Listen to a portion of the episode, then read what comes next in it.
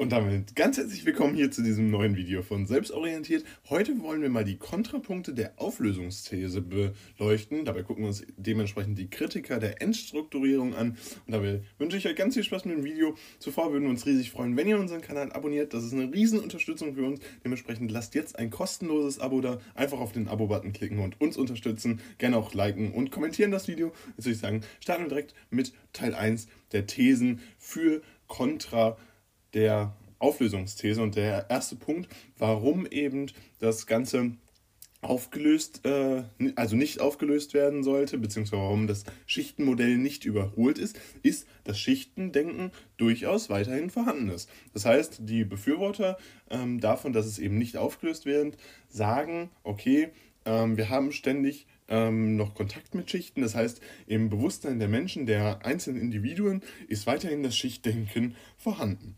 Zudem sagt man, dass man trotzdem noch die Lebensweisen unterscheiden kann. Das heißt, in schichttypische Merkmale kann man weiterhin unterscheiden, okay, was finden wir hier einerseits vor und wie wird gelebt? Wie wird gelebt? Welche ja, Lebensweisen gehen gleichzeitig und welche Charaktereigenschaften gehen gleichzeitig mit diesen schichttypischen Merkmalen um? So kann man dann argumentieren, okay, wir brauchen keine Auflösungs- ähm, These, wir brauchen keine Endstrukturierung, weil wir durchaus noch eine Struktur haben, die sich zum Beispiel nach Lebensweisen orientiert. Ein klassisches Beispiel wäre jetzt zum Beispiel der Mittel, ähm, der Angehörige des Mittelstands, der sich äh, da langsam ein Eigenheim aufbaut, den Kredit ähm, aber zunehmend abbezahlen muss, während zum Beispiel ein Teil der Unterschicht eher dazu tendiert, in der kleinen Mietwohnung zu äh, leben, wo er eben ja keine Perspektiven, aber wenig Perspektiven hat.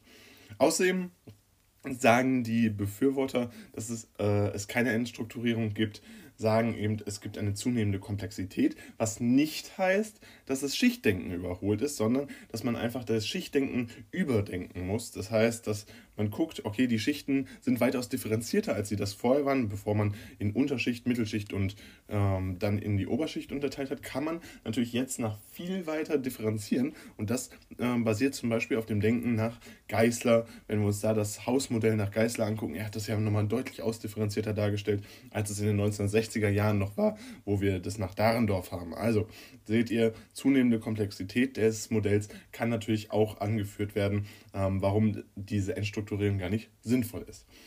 Bevor wir jetzt weitermachen, würden wir uns riesig freuen, wenn ihr unseren Kanal abonniert, gerne liken, kommentieren und einmal in die Videobeschreibung gucken. Da haben wir viele Links. Unter anderem geht es da zu unserem Instagram-Kanal und unserem Podcast auf Spotify und allen anderen gängigen Plattformen. Unterstützt uns, indem ihr einmal kurz in die Videobeschreibung guckt. Dann würde ich sagen, geht es jetzt weiter mit den Thesen ähm, im Teil 2. Äh, wir haben nochmal zwei Thesen. Und zwar, das knüpft so ein bisschen an den ersten Teil an. Wir haben ähm, ja, zunehmend soziale Lebenschancen, die immer noch stark differenziert ist. Das heißt, wenn wir jetzt zum Beispiel uns wieder auf das Beispiel mit dem Mittelstand und der Unterschicht beziehen, dann diejenigen, die ähm, ja, im Mittelstand leben, beziehungsweise die Kinder eines Mittelständlers, ähm, wachsen vielleicht deutlich behüteter auf und können so sich deutlich besser auf die Chancengerechtigkeit bzw. auf die Bildung fokussieren, während zum Beispiel jetzt in der, in der Unterschicht nachweislich ja immer noch ähm, enorme Bildungsunterschiede ja, vorhanden sind, das zu den sozialen Lebenschancen,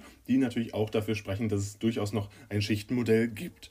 Gleichzeitig lassen sich zunehmend Konflikte zwischen verschiedenen Schichten feststellen. Das muss nicht gesagt sein, dass die ja ständig ja, weiterentwickelt werden, aber dennoch lassen sich Konflikte herstellen, die eben Schichten vermuten lassen. Unter anderem zum Beispiel der Kontakt zwischen Arm und Reich, ein Konflikt zwischen Arbeitgebern und Arbeitnehmern und immer noch ein Konflikt, der zwischen Deutschen Ausländern beziehungsweise ja, generell Einheimischen und aus fremden Ländern kommenden Menschen ähm, herrscht.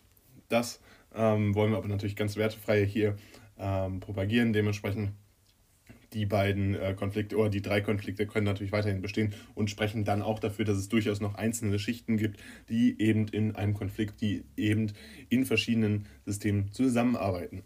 Und damit soll es gewesen sein von diesem Video rund um die Kontraseite der Auflösungsthese. Falls euch die Pro-Seite noch interessiert, bleibt an dem Video dran, beziehungsweise guckt in unsere Playlist rein rund um den Sozialstaat. Ansonsten soll es das gewesen sein. Abonniert gerne unseren Kanal, lasst ein Like da und kommentiert dieses Video, falls ihr Ideen für weitere Videos habt. Dann würde ich sagen, haut rein, wir sehen uns beim nächsten Mal wieder. Schaut in die Videobeschreibung und ciao.